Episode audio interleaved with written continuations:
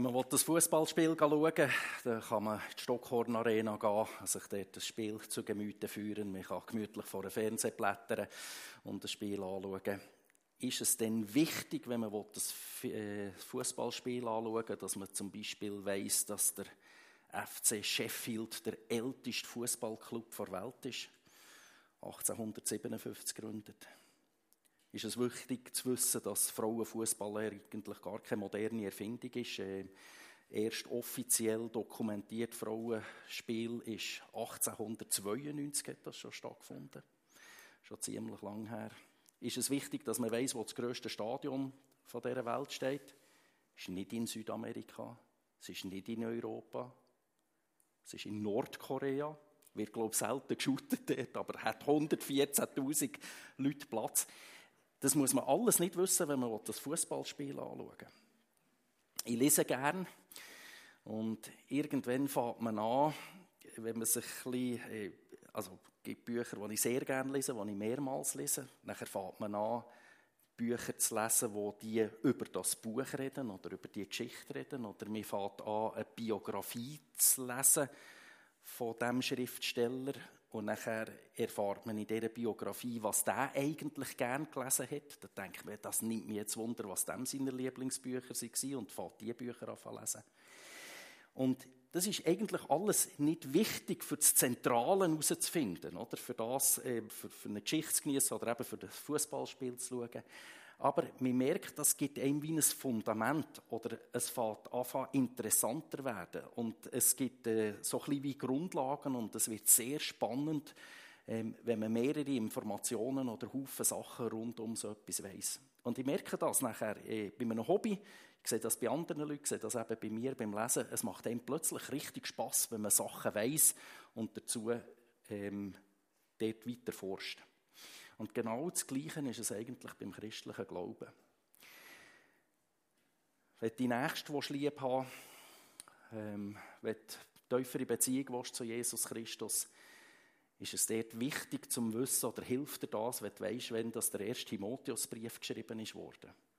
Boah, das hilft dir eigentlich überhaupt nicht, oder, für das Thema, für einen Mitmensch gern zu haben.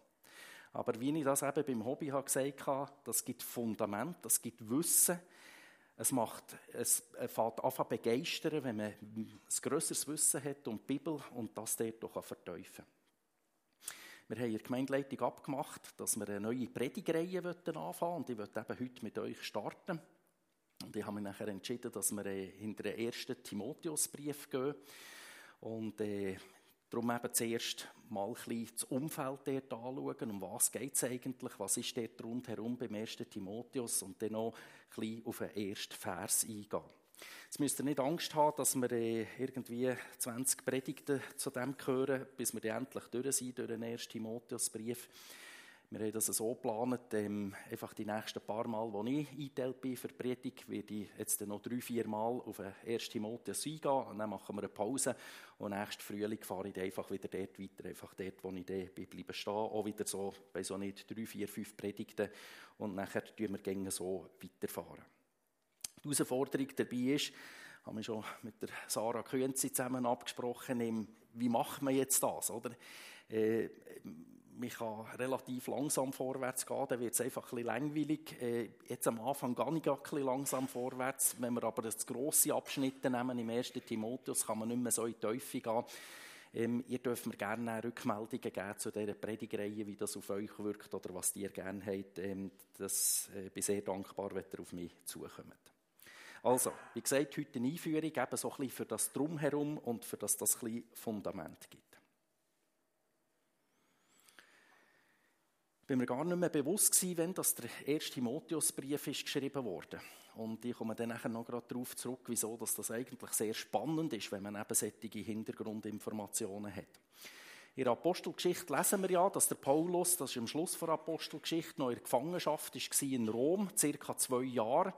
Das ist nicht so eine harte Gefangenschaft das ist eigentlich, er war in einer Wohnung und hat dort nicht raus dürfen. Und er konnte Besuch empfangen und Leute waren bei ihm und haben zu ihm geschaut.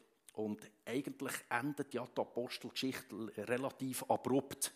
Es ist so irgendwie das Gefühl, eh, Wieso jetzt, oder? Wieso kommt er so abrupt zu einem Schluss? Und da gibt es nachher verschiedene Theorien. Wir wissen nicht, warum das so abschließt.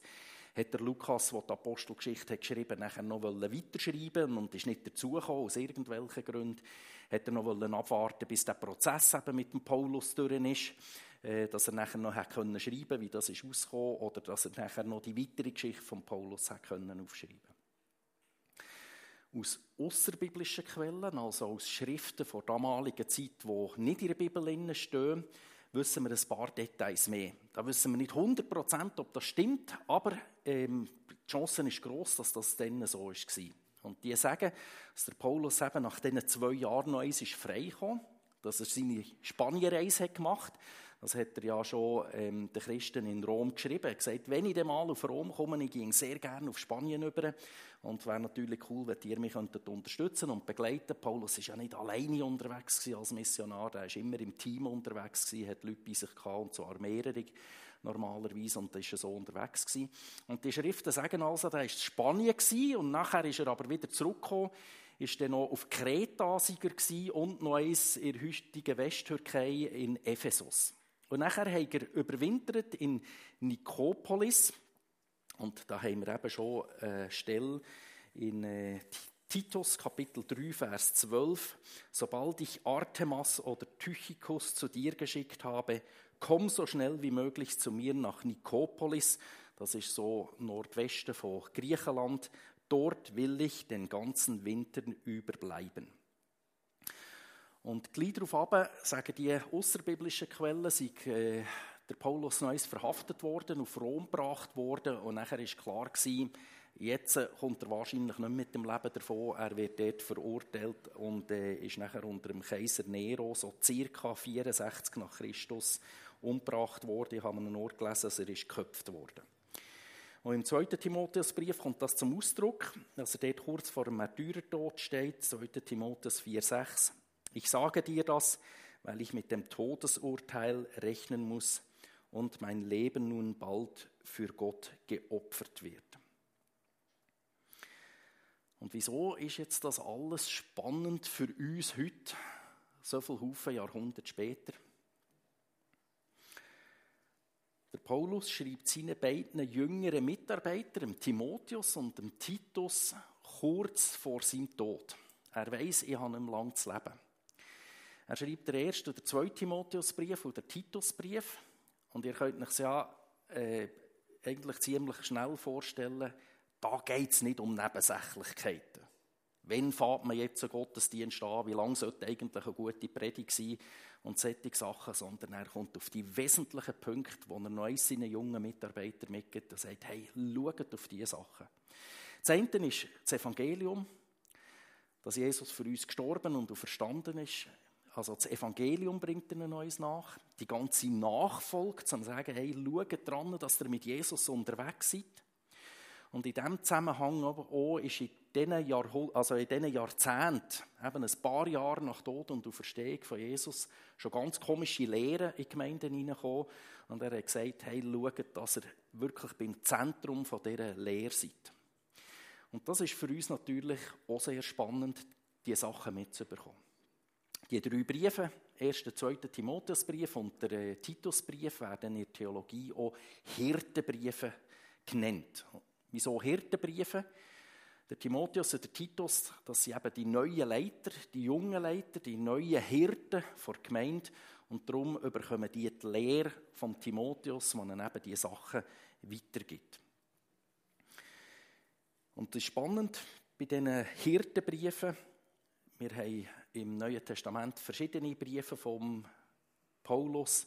Die einen sind allgemeine Briefe, die er eben zum Beispiel an Christen in Rom schickt, die er gar nicht kennt, wo er sehr allgemein mal Theologie entfaltet, äh, wo er die ganze Gemeinde anspricht und nicht jemand persönlich.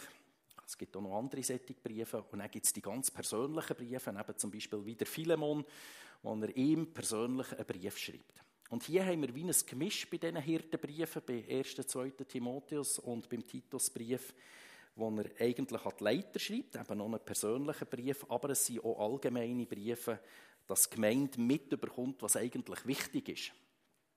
Und darum ist das für uns ebenfalls sehr ein spannender Brief.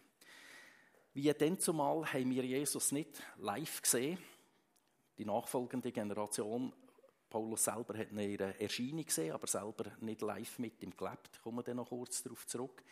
Ähm, die Leute haben eigentlich ganz ähnlich wie wir gelebt, die haben Jesus nicht mehr persönlich kennt. Wie denn zumal brauchen auch wir Ermutigung, am Evangelium dran zu bleiben. Es braucht immer wieder die Ermutigung. Und wie denn zumal gibt es auch heute neue Einflüsse, die in die christliche Gemeinde reinkommen die eigentlich nicht mehr so viel mit dem Evangelium zu tun haben und wo wir auch immer wieder müssen schauen müssen, dass wir wirklich beim Kern und beim Zentrum der biblischen Botschaft bleiben. Und nachher machen ja viele von uns einen Hirtendienst. Wenn ich hier Hirten höre, Timotheus, Titus, dann denke ich nicht nur an Gemeindeleiter oder vielleicht an einen Pastor und alle anderen sind keine Hirten, sondern wir haben ja hier auch bei uns in der Gemeinde Haufen Leute, die Hauptleiterinnen und Hauptleiter sind oder sonst irgendetwas leiten, die Eltern sind. Auch das ist ja eigentlich ein Hirtendienst. Oder wo geistliche Eltern sind, die andere Christen begleiten. Also das, was hier an Hirten gesagt ist, ist nicht nur für einen Gemeindeleiter oder für einen Pastor denkt, sondern für uns alle, wo wir mit Menschen zu tun haben und mit Menschen unterwegs sind. Zusammengefasst für den ersten Timotheusbrief kann man sagen, Paulus schreibt anfangs von den 60er Jahren, kurz vor seinem Tod, seinem treuen Mitarbeiter dem Timotheus, letzte Anweisungen, die für ihn persönlich wichtig sind und für seine Gemeinde in Ephesus wichtig sind. Das ist jetzt eben so ein bisschen der bibelkundliche Teil gewesen. Eben nicht die Auslegung von Bibelwort, sondern das Drumherum ähm, von so einem Brief. Da könnte man natürlich noch ganz viele andere Sachen sagen, aber mir ist es wichtig, dass wir jetzt auch noch gerade zu den ersten Versen kommen. Dem sagt man der sogenannte Briefeingang. Dort kommen eben die Informationen, wie das Künzi schon am Anfang hat gesagt hat, wer hat wie, wo, was, wegen warum. Und ich habe euch mal den Bibeltext genommen. Ich sollte mein Gerät einschalten, sonst geht nichts. Oder du tust mir, ja, du kannst schon drücken. so, kommt es oder kommt es nicht? Probier bist so gut. Jetzt haben wir beide. Einen zurück, oder wie? Ich sehe es darum hinten nicht. Darum bin ich nicht sicher gewesen. Merci vielmals, kein Problem. Also, ich habe extra den Text nach Elberfelder und Hoffnung für alle hier so mal Klammern auf. Man sieht wieder, was der Unterschied ist zwischen einer wörtlichen Übersetzung. Elberfelder ist sehr nach am griechischen Grundtext und ist dementsprechend deutlich kürzer als das, was in Hoffnung für alle steht. Ich tue beides vorlesen. 1. Timotheus, Vers, also Kapitel 1, Vers 1 und 2. Paulus, Apostel Christi Jesu, nach Befehl Gottes, unseres Retters, und Christi Jesu, unserer Hoffnung. Timotheus, meinem echten Kind im Glauben, Gnade, Barmherzigkeit, Friede von Gott, dem Vater und von Christus Jesus, unserem Herrn. Übertragen tönt das so. Diesen Brief schreibt Paulus, ein Apostel von Jesus Christus. Gott, unser Retter und Jesus Christus, der unsere Hoffnung ist, haben mich zum Apostel berufen. Ich grüße dich, lieber Timotheus. Du hast durch mich zum Glauben gefunden und stehst mir deshalb so nahe wie ein Sohn. Ich wünsche dir Gnade, Barmherzigkeit und Frieden von Gott, unserem Vater, und von Jesus Christus, unserem Herrn. Also, er sagt hier kurz, wer er ist. Paulus, seine Tätigkeit, er ist ein Apostel von Gott und Jesus. Er nennt der Empfänger, der Timotheus. Was hat der Timotheus für eine Stellung? Timotheus ist durch Paulus zum Glauben gekommen. Und dann kommen Grüße, Gnade, Barmherzigkeit, Frieden von Gott und von Jesus Christus. Und wir bauen ja eigentlich unsere Briefe heutzutage nicht mehr ganz genau so auf, aber die Elemente kennen wir auch. Wir würden vielleicht oben anfangen mit Oberwil, dann das Datum und nachher kommt zuerst Anrede, Liebe sowieso, nachher der Inhalt. Ich wünsche dir alles Gute zum Geburtstag, Happy Birthday und am Schluss kommt nachher der Gruß. Ich wünsche dir Gottes Segen, alles Gute für das neue Lebensjahr mit lieben Grüßen. Und nachher kommt dein Name. Also eben, wir tun das bisschen anders zusammenstellen, aber es ist eigentlich nichts gross anders, als wir heutzutage ohne Brief kennen. Etwas können wir schon jetzt daraus lernen. Also ein bisschen etwas Hintergrund. Nicht direkt aus dem Text heraus. Ich bin sicher, Paulus wäre viel lieber nicht im Gefängnis gehockt, und er wäre vor allem viel lieber nicht vor seiner Hinrichtung sein. Aber wenn der Paulus nie gezwungen wäre worden, seine Gedanken in einen Brief hineinzuschreiben und die dort festzuhalten, unser Neues Testament wäre deutlich dünner, wenn wir das alles nicht hätten, was der Paulus geschrieben hat.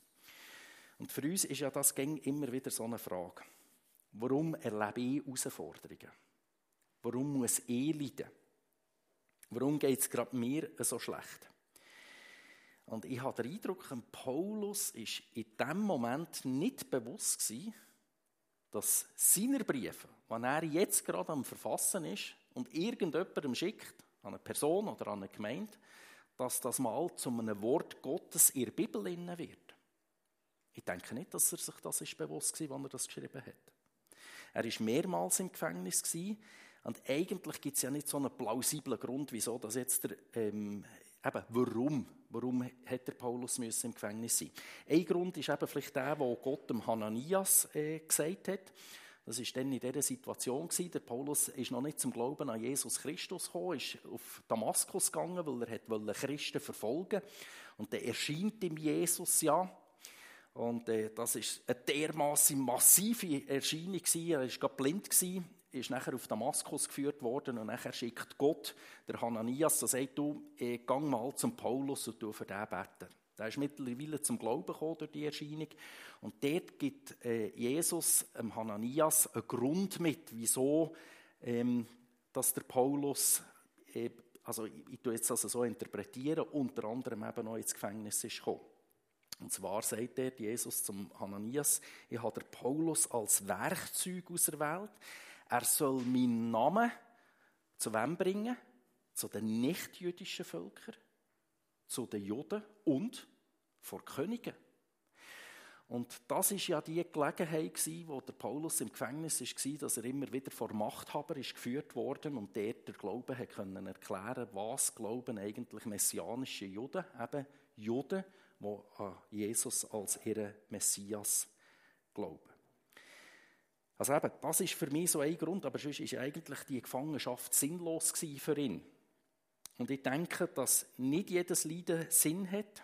Ich weiß einfach, dass Gott auch aus etwas Schlechtem raus, und das sehen wir eben hier wieder mal schön beim Paulus, aus etwas Schlechtem raus etwas Gutes kann entstehen Wahrscheinlich werden wir hier auf der Welt gar nie alles erfahren, was Gott Gutes kann tun aus Schlechtem raus so wie der Paulus nie erfahren hat, weil das ist deutlich später war, dass seine Briefe ins Neue Testament aufgenommen wurden. Und hier braucht es immer wieder das Vertrauen, Gott kann aus dem Mist, wo wir drinnen stecken, etwas Gutes wachsen Paulus bezeichnet sich hier im Text selber als Apostel, berufen von Gott. Im engeren Sinn heißt Apostel eigentlich das sind die zwölf Männer, die circa zwei bis drei Jahre mit Jesus in seiner aktiven Zeit durch Israel und das benachbarte Gebiet sind gelaufen. Ihm zugelassen haben, die Wunder haben gesehen und nachher eben von dem berichtet haben. Das kommt zum Ausdruck in Apostelgeschichte 2, hat ein Nachfolger für Judas Iskariot müssen gewählt werden und dort ist das, Kriterium gewesen. Es muss jemand sein, der seit Jesu Taufe ist dabei war, bis und mit seiner Auffahrt das erlebt hat, der kann Apostel sein. Also wenn wir das in diesem engeren Sinn nehmen, kann der Paulus eigentlich gar nicht ein Apostel sein, weil der ist dort nicht dabei gewesen. Aber er schreibt ja das, er hat die Erscheinung von Jesus, er ist von ihm persönlich berufen worden als Apostel. Und nachher kommt das Wort Apostel wieder in der äh, Gabenliste führen oder in der Ämterliste, zum Beispiel in Kap äh, Epheser Kapitel 4. Was heißt, es gibt unter anderem Apostel und nachher auch noch Lehrer und Hirten und Propheten und Evangelisten und was dort noch alles aufgezählt wird. Eine mögliche Auslegung sagt, die zwölf Apostel, die sind einmalig gewesen. Weil es kann niemand mehr mit Jesus zwei, drei Jahre durch Israel ziehen. Das sind die und es gibt keine neuen mehr. Aber das Amt und die Gabe von Apostel gibt es weiterhin. Man würde heutzutage sagen, Apostel ist einer, der Gemeinden gründet, der neue Dienstzweige gründet, der pionierhaft ist, der das aufbaut, der Leiter ist über mehrere Gemeinden oder über Dienste. So würde man heute etwa das Amt oder die Begabung von einem Apostel umschreiben. Aber ganz allgemein gesagt heißt Apostel eigentlich Gesandter. Das ist die wörtliche Übersetzung. Paulus sagt hier, ich bin ein Gesandter, ein Apostel von Gott und von Jesus. Und was ich auch ganz spannend finde, wenn wir das mal anschauen, Gott wird ja da nachher noch näher beschrieben, egal ob Elberfelder Bibel oder Hoffnung für alle, Gottes unseres Retters oder Gott unser Retter. Und ich finde das noch spannend, weil eigentlich würden wir ja die nähere Beschreibung Retter, was würden wir sagen, wer ist der Retter? Ja, ist Jesus, oder? Ist ja logisch. Und nicht Gott. Jesus wird aber mit dem Wort Hoffnung näher beschrieben. Also nicht er hat das Attribut Retter, sondern es hat Gott. Und für mich ist das so wieder ein Hinweis auf die Dreieinigkeit, dass ich nicht zwei verschiedene Personen, für uns ist das gängig so schwierig zu verstehen, also, ah, Gott ist der Vater im Himmel und nur er und Jesus ist nur der Retter, sondern wenn Jesus der Retter ist, ist der Vater auch der Retter. Und wenn der Vater der Retter ist, ist der Sohn auch der Retter. Also wir haben eine Dreieinigkeit. Wir glauben an einen Gott, als Gott Vater, Gott Sohn und Gott Heiliger Geist. Ich denke aber, man muss das wieder eins betonen, dass wir nicht einen Drei-Götter-Glauben haben, sondern wir haben einen Monotheismus, einen Ein-Gott-Glauben. Ich gehe mal davon aus, dass eher weniger Leute in ihrer Gemeinde so das Amt oder die Gabe ähm, vom Apostel haben. Aber grundsätzlich gesehen sind wir ja eigentlich alle Apostel, äh, sind wir alle gesendet. Jesus hat extra dafür gebetet. Ich möchte mal noch eine Stelle vorlesen, Johannes Kapitel 17, Vers 18. Johannes 17, Vers 18.